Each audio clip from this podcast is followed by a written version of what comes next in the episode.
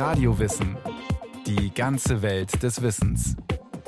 Ein Podcast von Bayern 2. Der Mensch ist nicht Herr im eigenen Haus, hat Sigmund Freud einst gesagt, und damit gemeint, unbewusste Kräfte wirken in uns und bestimmen in weiten Teilen unser Handeln. Aber was ist eigentlich das Unbewusste? Sicher ist, das Unbewusste zeigt sich indirekt in seinen Wirkungen. Eine Sendung von Inka Kübel.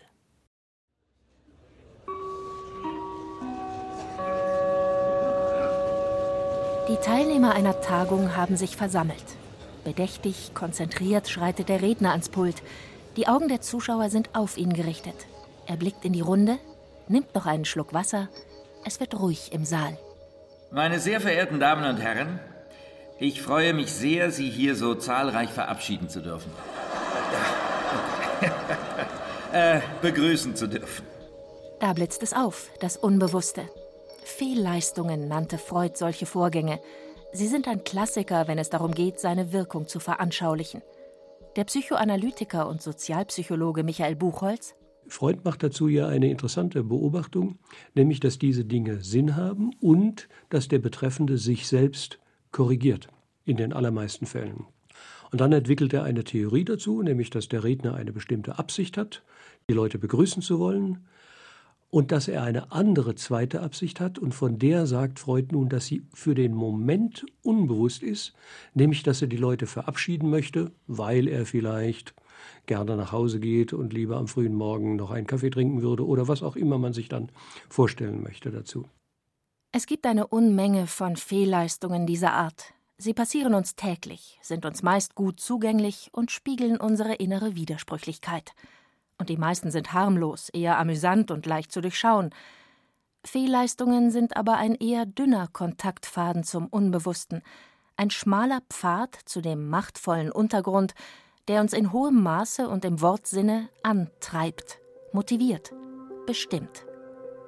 Den Königsweg zum Unbewussten sah Freud in den Träumen. Für die alten Griechen waren Träume göttliche Botschaften. Für Freud Ergebnis des nächtlichen unbewussten Kräftespiels der Psyche. Heute weiß man, die Traumbilder gehen hervor aus Resten dessen, was wir tagsüber erlebt haben, verbunden mit widerstreitenden psychischen Antrieben. Ihr Inhalt gibt, laut Freud, in der Regel vor allem Hinweise auf verdeckte Wunschvorstellungen. Das gilt auch für Albträume, in denen die Wunschvorstellung vom Unbewussten entstellt wird, weil der eigentliche Wunsch tabu ist. Lieber soll der Träumer vor Angst erwachen, als den wahren Wunsch zu träumen.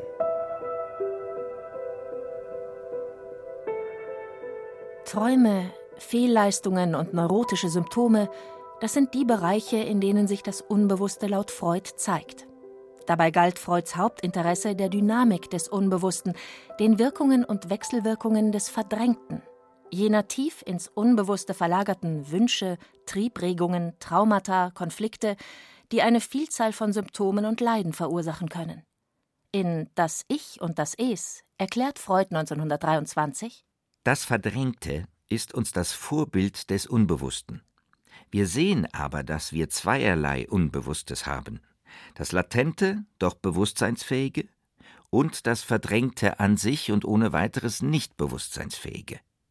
Wir heißen das Latente vorbewusst. Den Namen unbewusst beschränken wir auf das dynamisch unbewusste Verdrängte. Dieses dynamisch unbewusste Verdrängte hat entscheidenden Einfluss.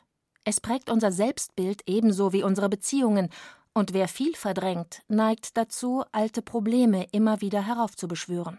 Wiederholungszwang nannte Freud das. Michael Buchholz hegt Zweifel an dieser freudschen Grundannahme. Mir scheint es viel richtiger zu sein, zu sehen, dass Freud dort eine bestimmte naturwissenschaftliche Tradition zu vervollständigen versuchte und sich dadurch gleichzeitig einen Determinismus eingehandelt hat, der seinen therapeutischen Absichten ganz entgegengestanden hat. Denn Freud wollte den Freiheitsspielraum erweitern. Wo es war, soll ich werden. Bewusstheit befreit. Erinnern, wiederholen, durcharbeiten lautete sein Credo, und es gilt bis heute, auch wenn das Konzept des Wiederholungszwangs relativiert wird. Freud gelang ein theoretisches Systematisieren und praktisches Ergründen des Unbewussten in einem Maß, das sein Lebenswerk genial und einzigartig macht. Doch es gibt eine lange Vorgeschichte. Bis Ende des 19. Jahrhunderts war das Unbewusste ein Thema der Philosophie.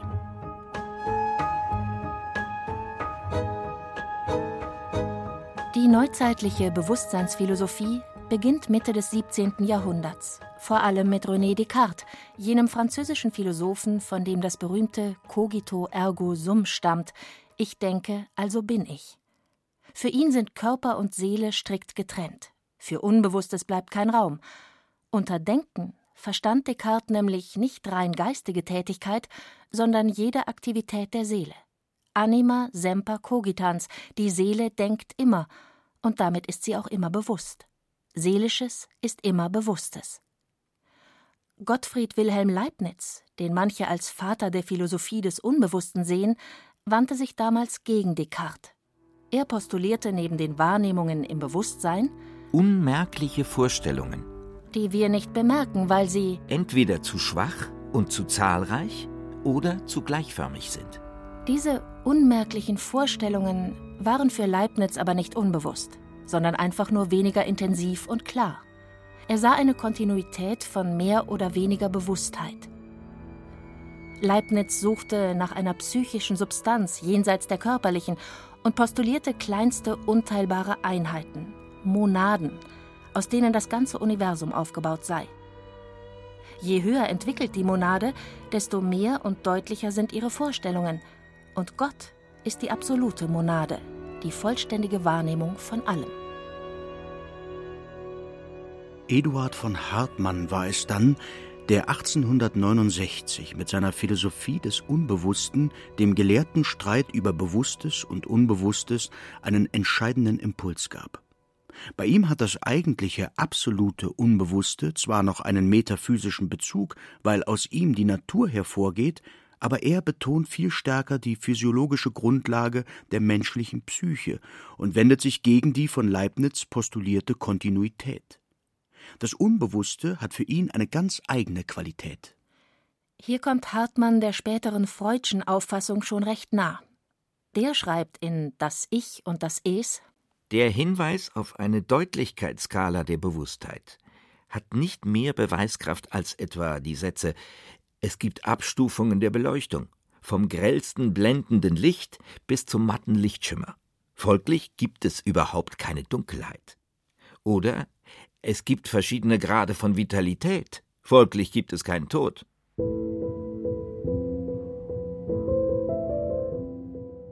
Das Unbewusste als natürliche oder göttliche Lebenskraft postulieren Ende des 18. bis Mitte des 19. Jahrhunderts einige der Dichter und Denker von Romantik und Sturm und Drang. Herder, Goethe und Schelling vertreten das in unterschiedlichen Varianten. Johann Gottfried Herder etwa schreibt so gewiss ich's weiß, dass ich denke, und kenne doch meine denkende Kraft nicht, so gewiss empfinde und sehe ich's, dass ich lebe, wenn ich auch gleich nie weiß, was Lebenskraft sei. Angeboren, organisch, genetisch ist dies Vermögen. Es ist der Grund meiner Naturkräfte, der innere Genius meines Daseins.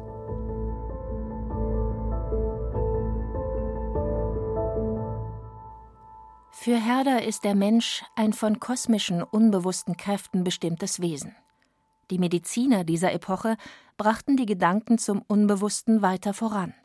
Der Arzt und Naturphilosoph Karl Gustav Carus, der neben Eduard von Hartmann als wichtiger Vorläufer Freuds gilt, schreibt in seinem Hauptwerk Psyche von 1846 Der Schlüssel zur Erkenntnis vom Wesen des bewussten Seelenlebens liegt in der Region des Unbewusstseins.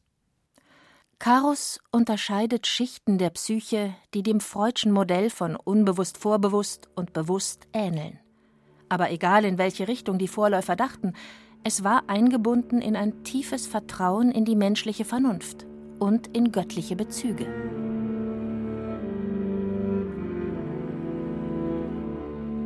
Der Glaube an die menschliche Vernunft war bis dato ungebrochen. Denker wie Arthur Schopenhauer und Friedrich Nietzsche machten dem ein Ende. Der Mensch ist dem Irrationalen, den Leidenschaften und Trieben unterworfen. Bewusstsein und Denken sind sekundär. Die Welt als Wille und Vorstellung. Das Hauptwerk Schopenhauers enthält dabei Passagen, die dem Freudschen Modell der Verdrängung ähnlich sind. Unter Wille versteht Schopenhauer freilich nicht, was man heute vielleicht mit Selbstdisziplin übersetzen würde, sondern ein grundlegendes Streben. Alles, ob organisches oder anorganisches, unterliegt dieser Lebenskraft, die den Kosmos durchzieht und alles hervorbringt. Dieser Weltwille ist blind und ohne Vernunft. Und die Welt ist prinzipiell schlecht, das Leben ein Jammertal und Erlösung bringt nur Askese. Es wirken Motive, die wir zum Teil gar nicht, zum Teil sehr schlecht kennen. Und dies wäre der eigentliche Kampf der Motive, etwas für uns völlig Unsichtbares und Unbewusstes. Friedrich Nietzsche. Er folgt Schopenhauer in seiner Überzeugung, dass der Mensch von unbewussten Kräften angetrieben wird, die sein Denken und Handeln bestimmen. Aber er zieht die gegenteilige Konsequenz. Er sagt leidenschaftlich Ja zum Leben, erkennt in den Trieben eine grundlegende positive Entwicklungskraft im Menschen. Das Lebendige hat einen Willen zur Macht. Es will sich erweitern, entfalten. Nietzsche wird zu einem der wichtigsten Impulsgeber Freuds. Was weiß der Mensch eigentlich von sich selbst? Verschweigt die Natur ihm nicht das Allermeiste, um ihn in ein gauklerisches Bewusstsein zu bannen und einzuschließen? Sie warf den Schlüssel weg. Und wehe, der verhängnisvollen Neubegier, die durch eine Spalte einmal aus dem Bewusstseinszimmer heraus und hinabzusehen vermöchte. Freud wagte diesen Blick und will die Natur des Psychischen systematisieren und entschlüsseln. Er suchte nach einer wissenschaftlichen Basis und fand zur Erhebung seiner Daten als Methode die freie Assoziation. Dabei ließ er seine Patienten alles erzählen, was ihnen in den Sinn kam. Theorie und Praxis gehen so bis heute in der Psychoanalyse Hand in Hand. Die Erkenntnisse aus der therapeutischen Arbeit sind Grundlage für die psychoanalytische Theoriebildung. Freud kannte die Grenzen dieses Projekts. In seiner Traumdeutung schreibt er im Jahr 1900 Das Unbewusste ist das eigentlich reale Psychische, uns nach seiner inneren Natur so unbekannt wie das Reale der Außenwelt und uns durch die Daten des Bewusstseins ebenso unvollständig gegeben wie die Außenwelt durch die Angaben unserer Sinnesorgane.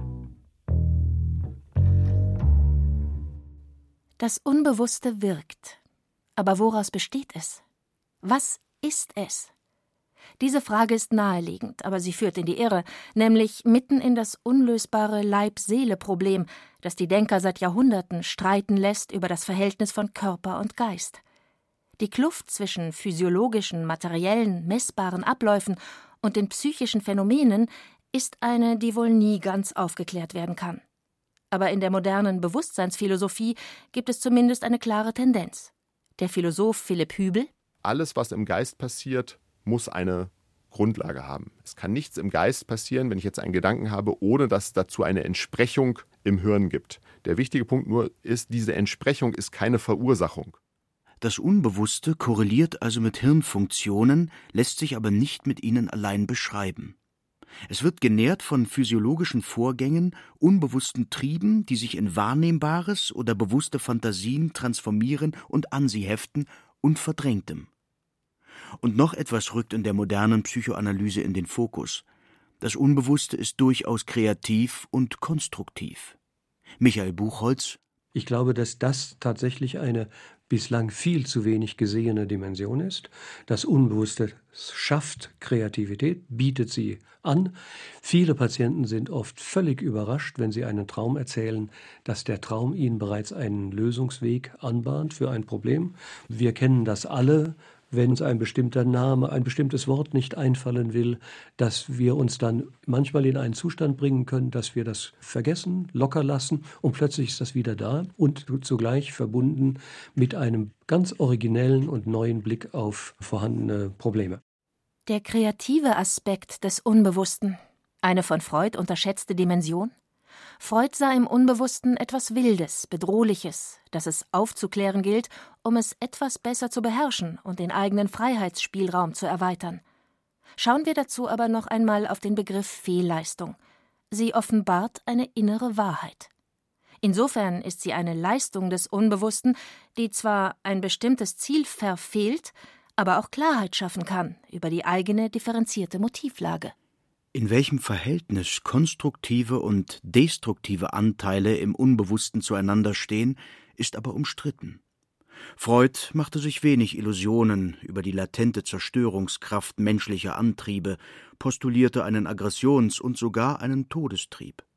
Das Gute im Menschen schien ihm doch eher fragil, der selbstsüchtig aggressive Anteil stark, mit den entsprechenden Auswirkungen nicht nur auf den Einzelnen, sondern auch auf die menschliche Zivilisation. Der Dozent Bernd Horn gehört zu jener Gruppe von Psychoanalytikern, die mahnen, man dürfe bei aller Berechtigung der neuen Modelle die ursprünglich angenommene dynamische, auch destruktive Kraft des Unbewussten nicht unterschätzen, sowohl in klinisch-therapeutischer als auch in gesellschaftlicher Hinsicht. Bei Freud steckt immer noch als Menschenbild, als Grundannahme dahinter, dass etwas ganz anderes im Unbewussten aber noch drin ist, für das wir auch offen sein sollen. Dass wir generell auf den Menschen in der Klinik, aber generell vielleicht auch auf das Verständnis für das, was in der Welt passiert, ein Auge für haben sollen. Dass den Menschen etwas anderes treibt als das, was ausgehandelt werden kann, was interaktionell eingeordnet werden kann. Dass noch eine andere Wesensbestimmung dahinter steckt. Zum Beispiel in uns heute sehr zu schaffen machenden, sinnlosen, aggressiven Bereich, dass da eine Urkraft im Menschen sichtbar wird, für die Freud eine Tür aufgemacht hat. Ob es einen Aggressionstrieb gibt oder ob Gewalttätigkeit situativ und vielfältig bedingt ist, wird innerhalb der Psychoanalyse diskutiert. Ebenso wie die Frage, wie stark der Einfluss des dynamisch Unbewussten, Verdrängten ist. Für Kritiker ist dieser Teil ein Mythos, für andere eine unterschätzte Kraft. Wie mächtig ist das Unbewusste? Wie sehr bestimmt es unser Denken und Handeln? Wenn der Mensch nicht Herr im eigenen Hause ist, wie steht es dann um seine Freiheit? Freud war sich sicher, dass der Spielraum eher gering ist. Er sprach von einer der großen Kränkungen der Menschheit, die mit seinen Erkenntnissen über all das einhergeht, was sich unbewusst in den Tiefen unserer Psyche abspielt. Der Philosoph Philipp Hübel sieht den Menschen in einer besseren Position als Freud. Wenn wir immer noch nur den Instinkten unserer Vorfahren gefolgt wären und die nicht ständig mit unserem Verstand überschrieben hätten, dann hätten wir niemals Wissenschaft entwickelt, Kunst entwickelt, Literatur geschrieben und die ganze moderne Technologie, die wir heute haben, funktioniert nicht so, dass Leute impulsiv etwas tun, sondern geplant, überlegt und rational. Freud hätte dies wohl als Fähigkeit zur Sublimierung eingeordnet. Kultur ist schwer erkämpft und fragil. Hübel leugnet zwar nicht, dass es unbewusste Abläufe gibt, die unser Erleben und Verhalten mitbestimmen, aber er bezweifelt, wie viele Freud-Kritiker vor ihm, das Ausmaß und die Intensität jener Prozesse, die Freud als das dynamische Unbewusste erkannte und das seine Kraft aus verdrängten Konflikten speist. Für Hübel ist der Mensch durchaus Herr im eigenen Haus, der seine Herrschaft steigern kann, und zwar durch Trainieren der Aufmerksamkeit. Aufmerksamkeit ist ein Schlüssel zur Vernunft, weil Aufmerksamkeit uns hilft, Sachen fokussiert zu betrachten und deshalb auch diese eher rationale, kritischen Denkstil einzuschalten. Hübel ist nicht der Erste, der das Freudsche Modell des Unbewussten ablehnt. Aber Freud bekommt Rückendeckung von der modernen Hirnforschung. Mark Soames etwa, Neurobiologe und Psychoanalytiker, ist Mitbegründer der jungen Wissenschaft der Neuropsychoanalyse. Soames wertet die Bedeutung des Unbewussten sogar noch auf. Während Freud zum Beispiel dem Ich die Funktion der Bewusstheit zusprach, konstituiert es sich nach heutigem Stand durch Affekte, die aus dem Unbewussten stammen, was mit evolutionär alten Hirnregionen korreliert. Bewusstsein ermöglicht uns flexibel auf Probleme zu reagieren, sagt Soames. Sind die Probleme gelöst, greift der eigentlich erwünschte energiesparende Modus, das Unbewusstsein. Denn das heißt für den Organismus im Prinzip alles okay. What consciousness allows you to do is to feel your way through the situation. Das Bewusstsein erlaubt uns, den Weg durch eine Situation zu erfühlen. Man kann eine Menge ausprobieren und die Gefühle sagen uns, ist das jetzt ein guter Schritt oder ein schlechter Schritt? Das ist ein enormer evolutionärer Anpassungsvorteil.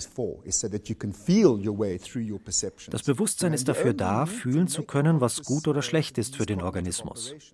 Wir fühlen den Weg durch unsere Wahrnehmungen. Wir brauchen die Kognition nur, wenn etwas unsicher ist. Und wenn wir die Lösung gefunden haben und Dinge automatisieren können, hat die Kognition ihr Ziel erreicht, nämlich alle Affekte und das Bewusstsein auf Null zu reduzieren. Cognition has achieved its aim, which is to reduce all affect and all consciousness to zero. Freud wäre höchst interessiert gewesen an der modernen Hirnforschung. Auch seine Traumtheorie erfährt inzwischen Rückhalt aus den neuen Erkenntnissen. Träume sind demnach mehr als nur zufällige Entladungen unseres Gehirns oder evolutionär sinnvolles Durchspielen unterschiedlicher Szenarien zu Übungszwecken. Wünsche spielen im Traum tatsächlich eine bedeutende Rolle. Diesen Schluss lassen zum Beispiel Forschungen zu, die sich mit Belohnungssystemen und Dopaminschaltkreisen im Gehirn befassen. Freud fing als Neurologe und reiner Naturwissenschaftler an, gab sein Vorhaben dann aber auf, das Unbewusste naturwissenschaftlich zu belegen, in der, wie man heute weiß, begründeten Hoffnung, dass spätere Forscher durch den wissenschaftlichen Fortschritt diesen Zugang fänden. Seine Modelle vom Unbewussten sind vielschichtig und verflochten. Ja, es ist eine Kränkung, nicht Herr oder Frau im eigenen Hause zu sein. Die Wirkung und der Stellenwert der Vernunft, die sich der Mensch als vermeintliche Krone der Schöpfung eingebildet hat, ist viel geringer als in langen Denktraditionen postuliert. Aber er kann sich emanzipieren. Allein schon, indem er sich dieser Erkenntnis nicht verschließt und versucht, die eigenen unbewussten Antriebe und Motive zu verstehen. In Die Zukunft einer Illusion schreibt Freud wir mögen noch so oft betonen, der menschliche Intellekt sei kraftlos im Vergleich zum menschlichen Triebleben und Recht damit haben. Aber es ist doch etwas Besonderes um diese Schwäche. Die Stimme des Intellekts ist leise, aber sie ruht nicht, ehe sie sich Gehör verschafft hat.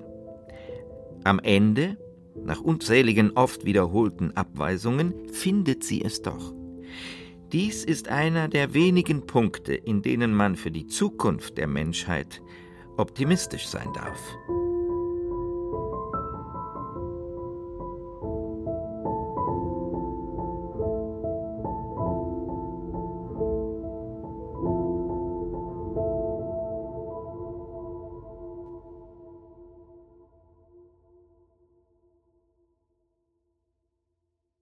Das war Radio Wissen, ein Podcast von Bayern 2. Autorin dieser Folge Inka Kübel. Regie führte Christiane Klenz. Es sprachen Genia Lacher, Caroline Ebner, Stefan Merki und Carsten Fabian. Technik Christine Frei. Redaktion Bernhard Kastner. Wenn Sie keine Folge mehr verpassen wollen, abonnieren Sie Radio Wissen unter bayern2.de slash podcast und überall, wo es Podcasts gibt.